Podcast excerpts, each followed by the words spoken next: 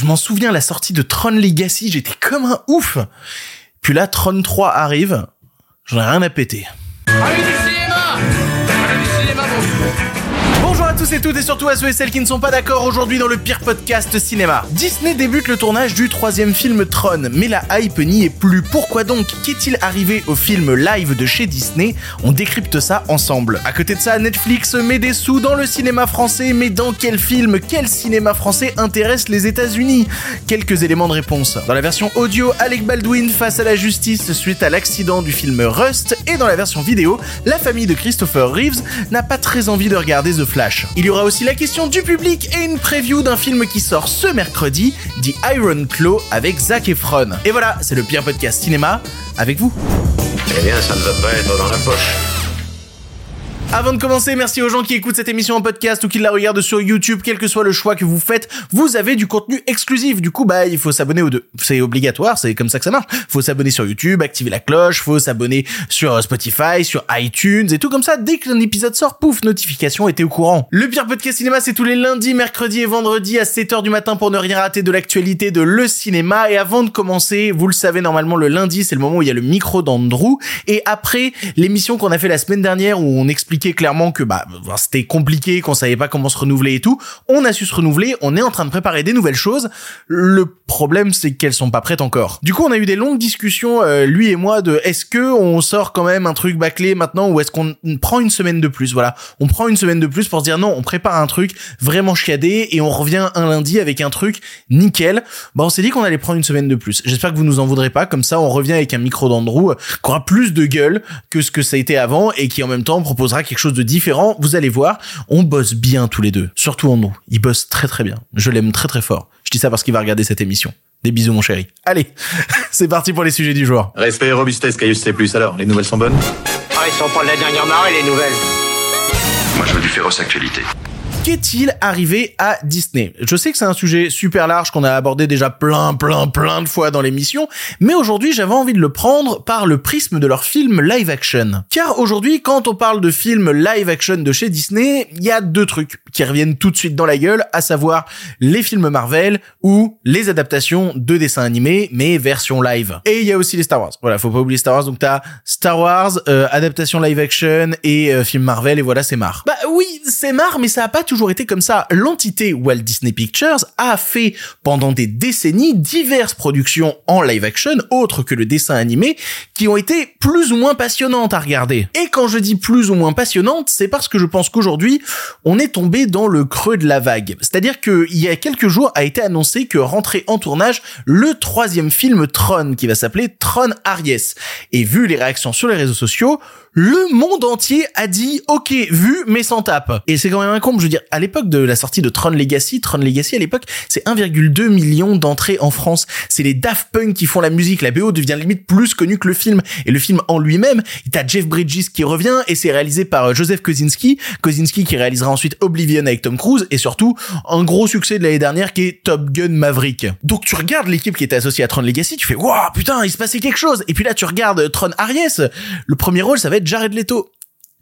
Voilà, voilà, voilà, voilà. Et, it's Morbin Time, quoi, voilà. Et le film est réalisé par Joachim Ronning, qui est un, Norvégien talentueux à la base. Il s'était fait repérer aux Oscars et aux Golden Globes en 2013 quand il avait fait un film en Norvège qui s'appelait Kon-Tiki en duo avec son collègue qui s'appelait Evan, je sais plus comment, Evan Spader, je crois. Un auteur européen qui s'était fait repérer dans un circuit de festival américain et à qui Disney a dit "Eh, salut toi, ça te dirait de gagner plein de sous et de perdre ton âme dans des projets où t'auras zéro contrôle créatif? Et c'est comme ça que Joachim Ronning est passé des Oscars Golden Globes à la réalisation de Pirates des Caraïbes 5, La Vengeance de Salazar. Ensuite, il a réalisé Maléfique 2.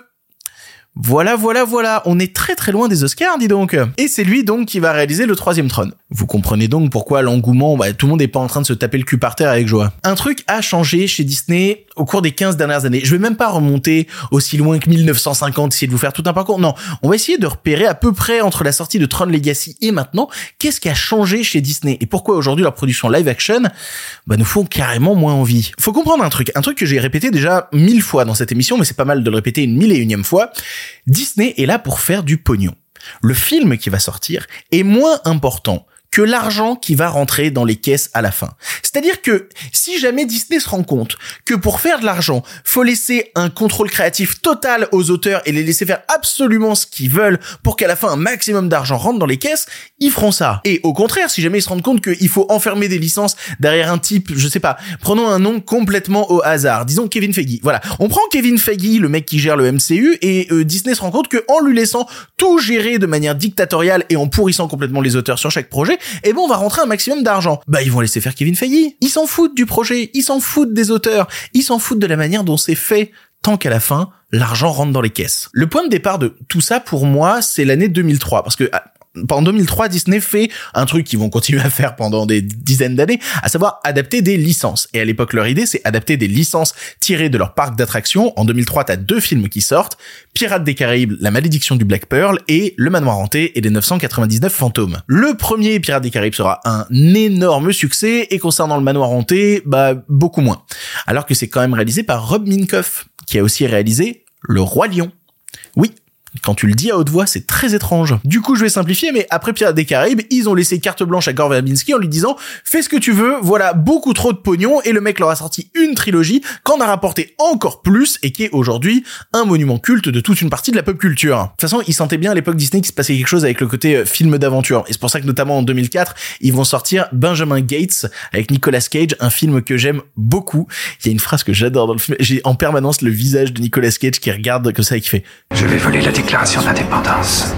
J'adore ce passage. Donc ils font tout ça, mais c'est aussi l'époque où adapter des bouquins pour ados, ça marche super bien. Et c'est pour ça qu'en 2005, l'année d'après, Disney, qui continue sur une vague de succès, va sortir l'adaptation du monde de Narnia. Oui, c'est eux aussi. Donc ils adaptent des trucs, ils surfent sur les tendances de l'époque, ça marche plutôt bien, et il y a une sorte de pivot qui va se produire entre 2010 et 2013. Je pourrais pousser jusqu'à 2015, mais je vais être gentil. 2010, c'est vraiment la dernière année du fun. C'est la sortie de Tron Legacy. Déjà à l'époque, la trilogie Pirates des Caraïbes est terminée. Gore Verbinski veut faire autre chose et il propose Lone Ranger. Lone Ranger qui va être une plantade cataclysmique au box-office. Ce qui est quand même dommage alors que c'est super, Lone Ranger. Ensuite, la démarche qui consistait à laisser des auteurs adapter des licences, ça commence à avoir ses limites.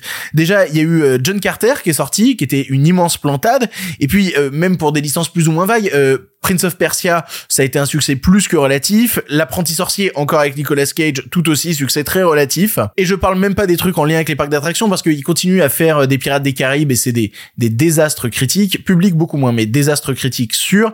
Et puis euh, le dernier clou du cercueil va être enfoncé en 2015 quand va sortir À la poursuite de demain, qui est pourtant super, encore une fois, mais le public était pas là. Le truc c'est qu'en parallèle de tous ces échecs, en 2010, Disney ils sortent Alice au pays des merveilles de Tim Burton. Et ça, ça marche plutôt bien.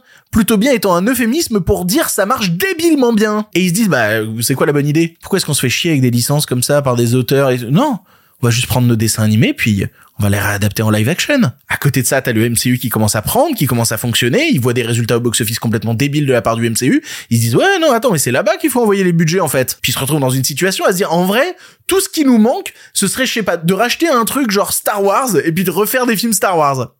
Oh wait. Disney a trouvé ses nouveaux filons, les filons qui rapportent du pognon, et va donc laisser au placard toutes les envies créatives de certains auteurs de pouvoir s'exprimer à l'intérieur de certains univers. C'est pour ça que Tron Aries, Tron 3 là, ça fait autant marrer sur les réseaux. C'est que à l'époque où Tron Legacy arrive, c'est un fantasme qui a duré pendant des années. C'était un film qui était particulièrement attendu, où on se demandait ce que ça allait donner. On était dans un renouvellement numérique à l'époque. Putain, qu'est-ce que Tron allait réussir à en faire de ce truc-là? Alors qu'aujourd'hui, ben Disney, Disney se cache même plus d'être une usine dont sort que des produits absolument formatés. Et perso, j'en ai rien à foutre que Jared Leto soit au casting. De toute manière, Jared Leto, j'ai abandonné depuis longtemps. Jared Leto, j'ai abandonné depuis la sortie du troisième album de 30 Seconds to Mars, donc depuis 2009. Voilà, je pense que tout ce qui est Jared Leto post 2009 est profondément discutable. Et pour en revenir à Disney, je peux plus y croire j'y arrive plus à y croire parce qu'ils ont tellement enfermé leur image pendant des années que je ne peux plus croire à un retour des tentatives des années 2000. Je rêve, vraiment, je rêve d'un retour d'une licence façon Pirates des Caraïbes, d'un truc qui me remettrait la même claque avec cette magie, cette envie de cinéma constante parce que je vais le répéter une nouvelle fois, j'adore la première trilogie Pirates des Caraïbes, je la trouve formidable. J'arrive pas à me décider si je préfère le 2 ou le 3. La scène d'intro du 3, mon dieu, mais qu'est-ce que c'est dingue. Le truc c'est que c'est un temps passé C'est un temps révolu. Je n'ai aucun faisceau d'indices qui me laisse croire à ce que Tron Aries ou n'importe quel nouveau film live action de Disney pourrait renouer avec cette maestria de l'époque. Je regarde le, bateau couler au loin. Entre Marvel qui est devenu nul à chier, euh, les adaptations euh, de dessins animés qui n'ont aucun intérêt et Star Wars euh, qui a été perverti comme rarement je pensais que ça pouvait l'être. C'est là tout le comble d'une annonce qui aurait dû être en grande pompe, regardez le tournage de 33 et qui se révèle être un pétard mouillé parce que l'usine à rêve ne fait plus rêver. Et ça, c'est quand même un comble. Le saviez-vous La France a fait plier Netflix qui est obligé d'investir du pognon dans les productions françaises. Oui, je sais que ça fait deux ans que c'est comme ça, mais bon, ça fait toujours plaisir de le rappeler qu'on a fait plier les Amerlocs. Bravo la France, bravo De ce fait, la chronologie des médias a été modifiée pour permettre à Netflix d'avoir les films beaucoup plus tôt, à savoir, au lieu de 36 mois, ils les ont au bout de 15 mois après leur sortie salle, et en contrepartie, ils injectent quelque chose entre 40 et 50 millions d'euros par an dans le cinéma français. Mais la question que je me suis posée, c'est où est-ce que Netflix fout son pognon?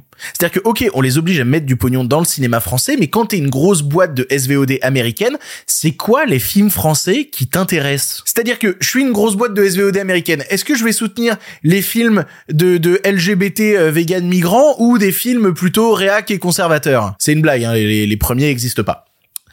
Alors que les deuxièmes, c'est encore une blague. Non mais je suis obligé de le préciser parce que j'ai fait un pic à la con sur les profs de lettres dans la précédente émission et j'ai reçu des messages d'insultes tout le week-end. Vraiment, je reçois encore des DM de profs énervés. Calmez-vous, ils ont beaucoup de temps à perdre les profs de lettres, c'est encore une vanne. Je mais je suis obligé, je suis obligé. Où est-ce que Netflix met son argent? Le magazine Écran Total a révélé les différents films dans lesquels Netflix a placé ses billes pour l'année à venir. Et alors, bon, euh, sur le graphique, vous allez voir qu'il y a marqué première fenêtre et deuxième fenêtre. Je dis ça pour ceux qui regardent la version vidéo parce qu'on voit que Netflix a acheté des films à la fois pour la première fenêtre de diffusion et la deuxième fenêtre de diffusion. Première fenêtre de diffusion, ça veut dire que Netflix va l'avoir en exclusivité au bout des 15 mois. Euh, c'est eux la première fenêtre. Soit c'est des films qui vont être marketés comme Netflix Originals, soit Netflix sera la première fenêtre de diffusion sur Internet. Et la deuxième fenêtre, en gros, pour simplifier, c'est que Netflix va récupérer le film après sa diffusion sur euh, MyCanal.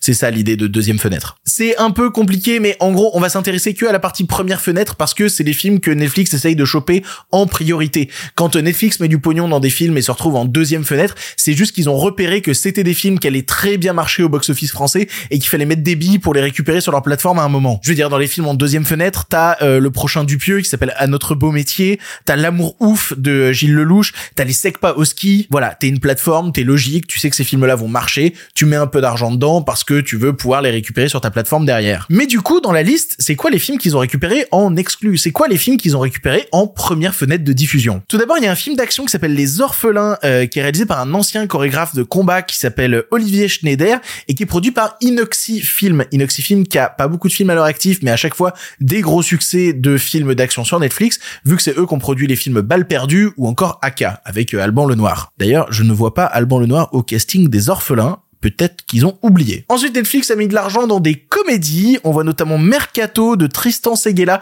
Tristan Seguela, il est bien connu de Netflix à la fois parce que il a réalisé la série Tapi, il a réalisé sept épisodes. Et niveau cinéma, Tristan Seguela, il avait réalisé le film Un homme heureux avec Catherine Fro qui fait son coming out trans.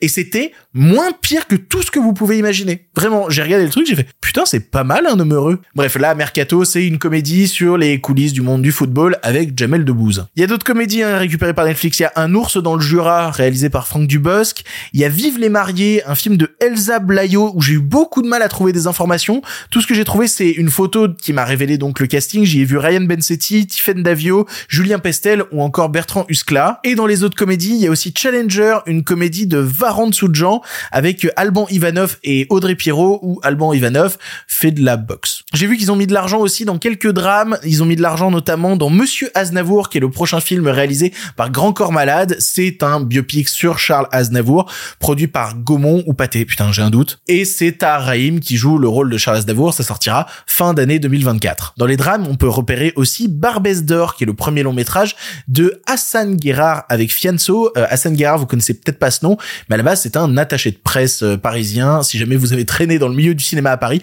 vous avez croisé un moment ou un autre la route de Hassan Guérard, qui réalise aujourd'hui son premier film. Ils ont aussi récupéré un film d'animation Netflix qui s'appelle Cyrano, un film réalisé par Guillaume Gallienne, dont je vais vous lire le pitch. Cyrano est un chat au museau si gros et si disgracieux qu'il en vient à ressembler à un chien. Mousquetaire dans la compagnie des cadets de Gascogne, passé maître dans l'art de la poésie, il est amoureux de sa cousine, la belle et douce Roxane, une féline immaculée, mais celle-ci est tombée amoureuse de Christian, un effronté cavalier King Charles. Ce qui veut dire que dans le film d'animation de Guillaume Gallienne, qui est donc Cyrano avec des animaux, euh, le méchant c'est un cavalier King Charles. Je refuse. Je refuse immédiatement. euh, ce film. Et enfin, il y a deux autres films où on les voit mettre de l'argent en première fenêtre. Il y a le Gang des Amazones qui raconte l'histoire de cinq mères au foyer qui braquent des banques dans le sud de la France dans les années euh, 1800. C'est une histoire vraie et c'est un film de Mélissa Driguard avec un beau casting. hein. Il y a Laura Felpin, Isia Higelin, Kenza Fortas ou encore Lina Coudry. Et le dernier film de la liste, j'ai eu aucun info là-dessus. Il y a un film qui s'appelle Une fille sans histoire, réalisé par Nicolas Quetel. J'ai aucune idée de ce que c'est. Conclusion rapide autour de l'argent investi par Netflix dans une partie du cinéma français. Le cinéma d'action est encore une fois pas super représenté et il est encore trusté quand il s'agit de Netflix par Inoxifilm, Inoxifilm qui raconte à l'époque de Balles perdues que ils n'arrivaient pas à faire produire le film dans les circuits classiques et que Netflix a été le seul à leur filer du pognon. Du coup, bah maintenant il déroule chez Netflix. Vraiment, ça déroule du câble. D'un autre côté, c'est super intéressant ce qu'ils font. J'avais eu un peu plus de mal avec Aka, mais les deux films Balles perdues, c'est quand même de la sacrée cam en termes de cinéma d'action moderne. Sinon, bah, si tu regardes la liste de Netflix, tu retrouves, euh, tu retrouves des comédies et, et des drames. Et voilà. Alors attention, faut pas résumer Netflix à, à seulement ça, parce que on a l'impression que ça va être les seuls films produits par Netflix en mode Netflix Originals, mais c'est pas ça l'idée. C'est les films français dans lesquels Netflix va investir du pognon. Mais Netflix à côté de ça fait aussi ses Netflix Originals, notamment euh, voilà moi qui me plains toujours qu'il n'y a pas assez de cinéma de genre, c'est eux qui font en Netflix Originals Sous la scène, qui est le nouveau film de Xavier Jans avec Nassim Lies et euh, Bérénice Bejo. Et c'est bien ça, oui je crois. Oui j'ai revérifié c'est ça. Bref c'est un film d'horreur action avec des requins dans la scène pendant les JO. Ça aussi, ça va être Netflix. Donc, cette liste-là n'est pas que la seule représentation de ce que fait Netflix en France. Mais par contre, tu sens que quand Netflix vient piocher dans le cinéma français, ils prennent un peu le, le classique cinéma français, quoi. Euh, majoritairement des comédies, quelques drames, un film d'action, allez bonsoir. Ce qui est quand même à tirer comme semi-conclusion que pour tous ceux qui pensent que l'ASVOD est le futur du cinéma et que c'est eux qui vont changer les choses, bah pas tellement. Parce que Netflix, en ne choisissant que ces films-là, se retrouve aussi dans une position de d'acteurs qui ne changent pas les modes. Ok, ils vont produire un ou deux films par an qui vont être des films de genre français un peu différents. Ce que fait le cinéma français déjà. Ils sont pas un acteur radical qui va changer les modes. Netflix rentre dans un système, suit le système, suit les rails. C'est pas eux qui provoqueront euh, un nouvel essor, un véritable, un nouvel espoir, comme on dirait dans Star Wars. Au moins, ils financent du cinéma français. On va pas pleurer, on va pas chialer. C'est juste que c'est pas le futur. C'est pas la nouveauté. C'est pas complètement dingue, c'est pas un truc qui va changer radicalement les choses comme je lis certains en parler pour essayer de descendre le cinéma français qui serait forcément moins bien qu'une certaine politique de plateforme. C'est faux, c'est entièrement faux. Mais continuez à donner de l'argent. Ça permettra qu'on fasse des trucs différents. Allez, on avance. Si tu entends ça, c'est que tu écoutes la version audio de l'émission. En effet, dans la version vidéo, on est en train de parler de Christopher Reeves Superman, mais nous de notre côté, on va se faire un petit point Alec Baldwin. Alec Baldwin, ce cher comédien américain dont la carrière a du plomb dans l'aile. Putain, cette vanne est interdite. Je ça y est, j'ai pas le droit de faire cette vanne, mon dieu. Rappel des faits. En octobre 2021, Alec Baldwin est en train de tourner un long métrage euh, qui s'appelle Rust dans un ranch près de Santa Fe. Il joue le premier rôle et dans la scène du jour, il doit tirer avec une arme à feu. On lui confie une arme à feu, il tire avec l'arme et merde, l'arme n'était pas chargée à blanc. L'arme en question va blesser le réalisateur du film qui s'appelle Joel Souza et tuer sur le coup la directrice photo du film qui s'appelle Alina Hutchins. Du coup, de là, un grand débat s'ouvre qui est responsable de la mort sur ce tournage. Est-ce que c'est l'armurière? Son rôle c'était de préparer l'arme et donc de vérifier si la balle était à blanc ou non. Est-ce que c'est l'assistant réel? Puisque c'est lui qui a mis l'arme entre les mains d'Alec Baldwin le comédien. Est-ce que c'est Alec Baldwin? Alec Baldwin qui a aussi un rôle de semi-producteur sur le film. Et puis c'est quand même le gars qui a tiré quoi, la balle elle est pas partie de nulle part. Sachant que Alec Baldwin dans sa défense ensuite viendra déclarer ne pas avoir pressé la gâchette. Ce qui va être difficile à prouver mais visiblement ça a été ça sa défense. Ce qui s'est passé c'est que l'armurière a avoué ne pas avoir revérifié l'arme à la pause déjeuner et surtout c'est pas le premier incident qui se produit avec elle. Elle avait déjà fait de la merde sur un autre tournage, le tournage du film The Old Way avec Nicolas Cage. Et le truc c'est que cette histoire partie de quelque chose d'assez anodin de qui qui sait qui a tiré et qui est responsable de la mort, eh ben on est passé par plein de remous. Le premier assistant, par exemple, a pris six mois de sursis. L'armurielle, elle, doit être jugée le mois prochain, sachant qu'on a appris en plus que sur le tournage, elle fumait beaucoup de, de, de Marie-Jeanne, qu'elle buvait énormément, elle était en pleine gueule de bois quand les événements sont produits, ce qui améliore pas particulièrement sa défense. Et Alec Baldwin, à côté de ça, étant pourtant la personne qui a tiré, s'est retrouvé dans une situation plutôt tranquille vu qu'il a trouvé un accord avec la famille. Alors un juge a quand même voulu l'inculper, mais en avril dernier on lui a dit qu'en fait non, on pourrait pas l'inculper et qu'il était tranquille. Et en fait pas du tout nouveau twist, Alec Baldwin est de nouveau inculpé pour homicide involontaire Qu'est-ce qui a changé entre maintenant et avril? Eh ben, l'arme à feu qui a été utilisée pour l'homicide en question a été analysée. Et la défense d'Alec Baldwin, qui consistait à dire je n'ai jamais touché à la gâchette, est tombée à l'eau, puisque l'analyse révèle qu'il fallait appuyer sur la gâchette pour que ça se produise. Aucun accident n'a pu avoir lieu. Il a appuyé sur la gâchette. Donc c'est reparti, va falloir se bâtir une nouvelle défense, mais en l'état, Alec Baldwin risque un procès et risque surtout 18 mois de prison ferme. Pour l'anecdote, euh, après après euh, l'incident, ils ont quand même réussi à, terminer le film. Ils l'ont terminé euh, quand euh, Alec Baldwin s'est retrouvé libéré en avril et tout. En, gros, le film devrait sortir en 2024 ou en 2025. Et si vous ne savez pas de quoi ça parle, Rust, c'est un western qui a comme sujet un père qui libère son fils accusé d'un homicide involontaire. Comme quoi, comme quoi, les coïncidences des fois. Les nouvelles n'étaient pas très fraîches, en effet. Il est l'heure de la question du public, vous le savez, à chaque émission je poste une story sur Instagram où je vous dis "Eh, vous avez une question sur l'actualité et vous pouvez poser une question et passer dans l'émission." Du coup, suivez-moi sur Instagram, c'est le meilleur moyen de de pouvoir passer dans l'émission. Voilà, ça, me semble logique. Suivez-moi sur Insta, le lien est en description. Et aujourd'hui, la question nous vient de Loïs Arguillet qui demande "Christopher Nolan César d'honneur, c'est pas trop tôt?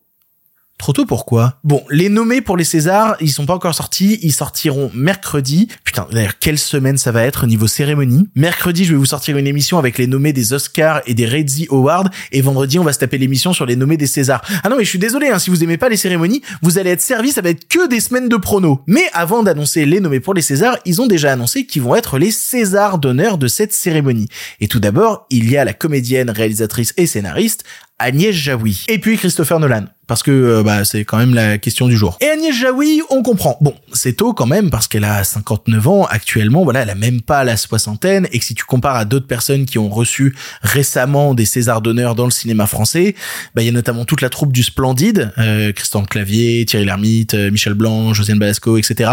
Mais eux, ils ont tous 70 ans passés. Et sinon, euh, Jean-Pierre Bacry aussi avait eu un César d'honneur, mais lui, c'est parce qu'il est décédé. Après, si tu veux remonter un peu plus, Moreau, elle l'a eu en 2008 à 80 ans Pierre Richard l'a eu en 2006 à 70 ans, Claude Rich l'a eu en 2002 à 70 ans aussi. Ouais, alors vous, remarquez peut-être un truc, c'est que si je veux parler des Césars d'honneur français, je suis obligé de remonter beaucoup dans le temps.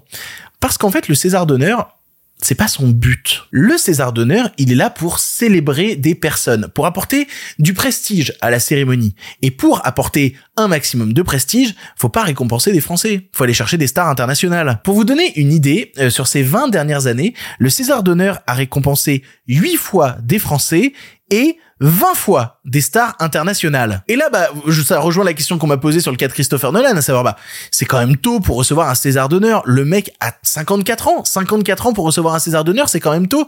Alors, quand Will Smith a reçu son César d'honneur en 2005, il avait 37 ans.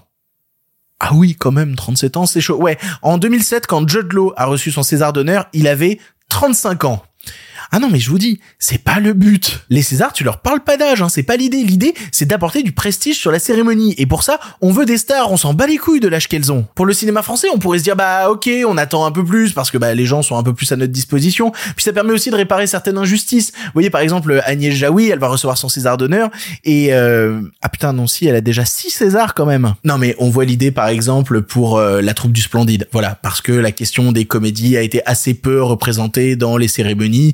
Et puis aucun avait déjà reçu de... Ah si, en fait, Josiane Balasco, elle avait déjà reçu un César d'honneur à la fin des années 90. Font n'importe quoi avec le César d'honneur. Allez, quelques anecdotes sur le César d'honneur et on passe à autre chose. En 1992, Roman Polanski a remis un César d'honneur à Sylvester Stallone. Voilà, ça a pas beaucoup de sens, mais j'ai vu ça, j'ai fait d'accord. En 94, Gérard Depardieu remet un César d'honneur à Jean Carmé. On est à ce moment-là le 26 février 94 et Jean Carmé parle au futur de tous ses projets qui ne verront pas le jour puisque Jean Carmé deux mois après avoir reçu son César d'honneur. Jean-Luc Godard a deux Césars d'honneur. Oui, euh, parce que pourquoi pas. Il en a eu un qui a été remis en 87 par Isabelle Huppert et l'autre en 98 par Johnny Hallyday. Parce que Johnny Hallyday a joué chez Godard. Et d'ailleurs, Isabelle Huppert, c'est pas le seul César d'honneur qu'elle a remis. Elle en a aussi remis un en 2022 à Kate Blanchett. Si vous voulez quelqu'un qui a remis plein de César d'honneur, c'est Claude Lelouch. Claude Lelouch, vraiment, il essaye de faire ça tous les 5-10 ans. Vraiment, Claude Lelouch, il a remis 4 Césars d'honneur, un à Pierre Brunberger en 1980, un à Spielberg en 95, un à Anouk Aimé en 2002, ce qui a du sens parce que un homme et une femme, et un à Michael Douglas en 2016, ce qui là pour le coup a moins de sens. Et enfin, dernière anecdote qui me fait beaucoup rire, euh, Chantal Goya a remis un César d'honneur en 1979 à Walt Disney à titre posthume. Et du coup, bah, qui est venu récupérer le César d'honneur de Walt Disney? Un type dans un costume de Mickey. Voilà, c'était ça les Césars en 79. Grosse ambiance. Bref, voilà, j'espère que ça répond à ta question. On s'en bat les couilles. Il y a pas d'âge pour les Césars d'honneur. On est juste content de recevoir Nolan et de boire des petits fours avec. C'est littéralement l'idée. Allez, on avance. Pour le cinéma, monsieur Leblanc, pour le grand écran, pas pour la petite lucarne.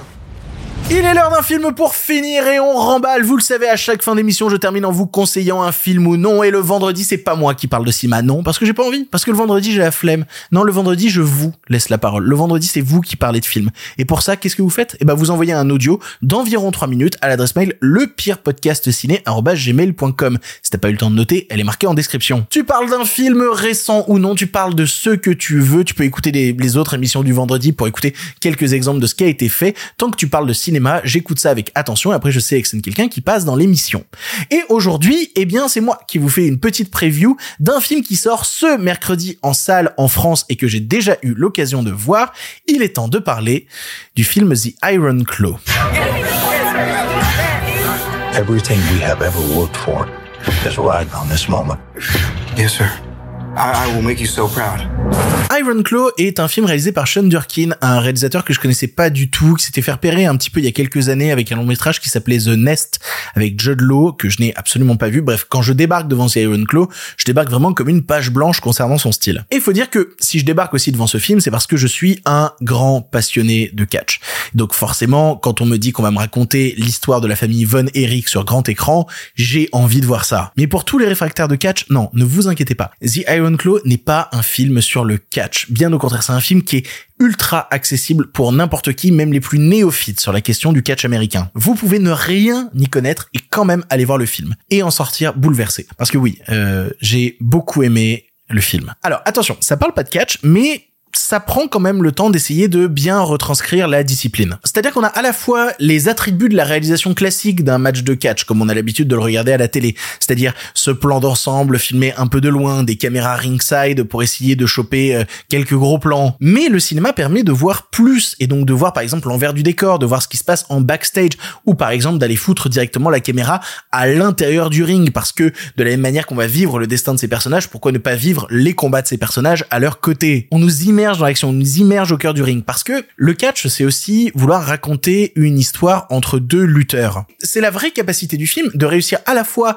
à m'intéresser à ce qui se passe in kayfabe, c'est-à-dire dans cette idée de à l'intérieur des histoires entre lutteurs, c'est-à-dire que par exemple quand quand Ric Flair débarque dans l'histoire, bah je suis très intrigué de ce qui va se produire dans les storylines. J'ai envie de voir les combats, j'ai envie de voir où ça va aller, j'ai envie de voir qui va combattre et en même temps, je sais que tout ce qui se passe dans le ring a forcément des répercussions sur la vie personnelle des personnages. C'est pas le nœud du récit qui se passe dans le ring. Le plus important, c'est avant tout le destin d'une famille toxique et d'un nœud familial qui était impossible à dénouer. Alors, juste pour information, sachez qu'on est à l'époque où les vrais mecs virils portent des mini-shorts et des crop tops. Ce que je trouve absolument fabuleux. Mais surtout, on est à une époque très ancrée dans les traditions de dynastie familiale. C'est-à-dire qu'on a un père qui est toxique à crever, qui veut reproduire sur ses enfants la carrière que lui n'a pas réussi à obtenir, et on a une mère à côté qui délaisse un peu la responsabilité de l'éducation, elle a fait plein de gamins, bah soyez entre frères, amusez-vous entre vous, j'ai d'autres choses à foutre. C'est ainsi que plusieurs gamins qui le voulaient pas particulièrement vont se retrouver sur le ring poussés par le père qui leur met la pression continuellement,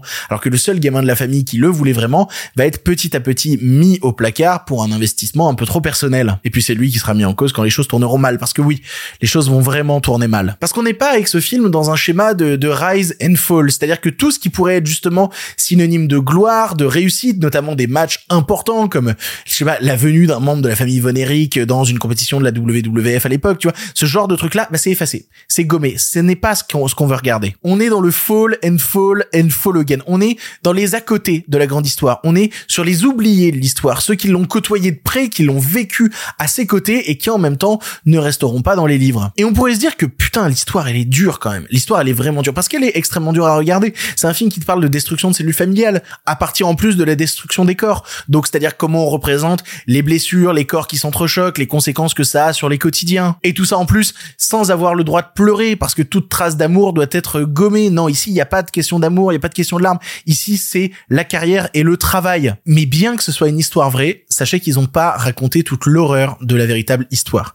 Ça a été euh, raconté par le réalisateur en interview, mais ils ont gommé toute une partie, notamment un des frères qui n'est pas présent dans le film, qui n'est même jamais mentionné, parce que le réalisateur s'est dit a raison que s'il rajoutait en plus à l'intérieur de ce- cette histoire entre trois, quatre frères, un frère supplémentaire qui a vraiment existé dans la vraie vie, les gens croiraient pas à l'histoire. Les gens ne pourraient pas croire à l'histoire tellement c'est terrible ce qui est arrivé à cette famille. Et pourtant, c'est le cas. C'est vraiment arrivé. La réalité est pire que ce que vous voyez dans le film. Et pourtant, le film se bat vraiment, vraiment fort pour essayer de la représenter au mieux. En vrai, The Iron Claw m'a rappelé certains grands films dramatiques des années 90, des films sur des grandes dynasties familiales et qui assument en plus une certaine radicalité dans les parties sombres qu'on va oser montrer. Et puis, en plus, Bon, ça c'est de l'ordre du détail, hein, c'est c'est un peu vain tout ce que je vais vous dire, mais évidemment ça joue super bien, les comédiens sont formidables, la réalisation est vraiment maligne, il y a un plan qui m'a profondément marqué, il y a un plan dans un escalier à un moment je peux pas me permettre de raconter, mais en gros, pour essayer de vraiment prendre le film dans toute sa dimension, le réalisateur essaye d'y insuffler toute une part assez fantomatique. Et ce qu'il arrive à insérer là-dedans, c'est ce qui m'a le plus bouleversé. C'est-à-dire que quand justement un peu de fantastique rentre à l'intérieur du film et qu'il le traite en plus avec le même sérieux qu'il a traité toute une partie de la vraie vie, je trouve que c'est le moment où le film décolle pour moi. Et où je dis ok, d'accord, c'est assez brillant ce que tu essaies d'entreprendre. C'est à ça de se planter, c'est toujours sur le fil et c'est ce qui vient m'arracher des larmes.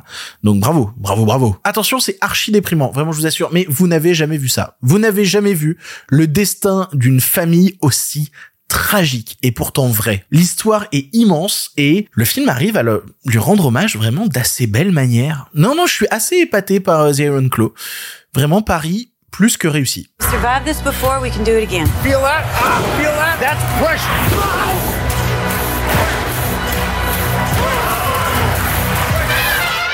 C'est ainsi que se termine cette émission du pire podcast cinéma. Merci de l'avoir suivi jusque-là. J'espère que vous allez bien. Si vous saviez comme ça a été une galère d'écrire cette émission parce que entre les US qui, qui ont tout bloqué parce que maintenant c'est le festival de Sundance, ils parlent que de ça en boucle et la France qui a pas particulièrement de nouvelles. Oh putain, j'ai raclé les fonds de tiroir. J'espère que ça vous a intéressé. Moi en tout cas, j'ai essayé de parler de sujets qui me passionnent, qui m'intéressent. J'ai essayé de mettre pas mal de moi à l'intérieur de cette émission. J'espère que ça vous a plu. N'hésitez pas à la partager si jamais vous avez apprécié, à en parler autour de vous. Merci pour toutes vos stories sur euh, Godzilla Minus One. J'en reçois tellement. Je suis épuisé par vos stories. Merci encore à vous. On se retrouve mercredi pour une nouvelle émission. Pour l'instant, c'est terminé. Et si vous en voulez encore, Non mais oui, bien sûr, mais c'est fini cette histoire là. Par contre, euh, la prochaine fois, avec plaisir.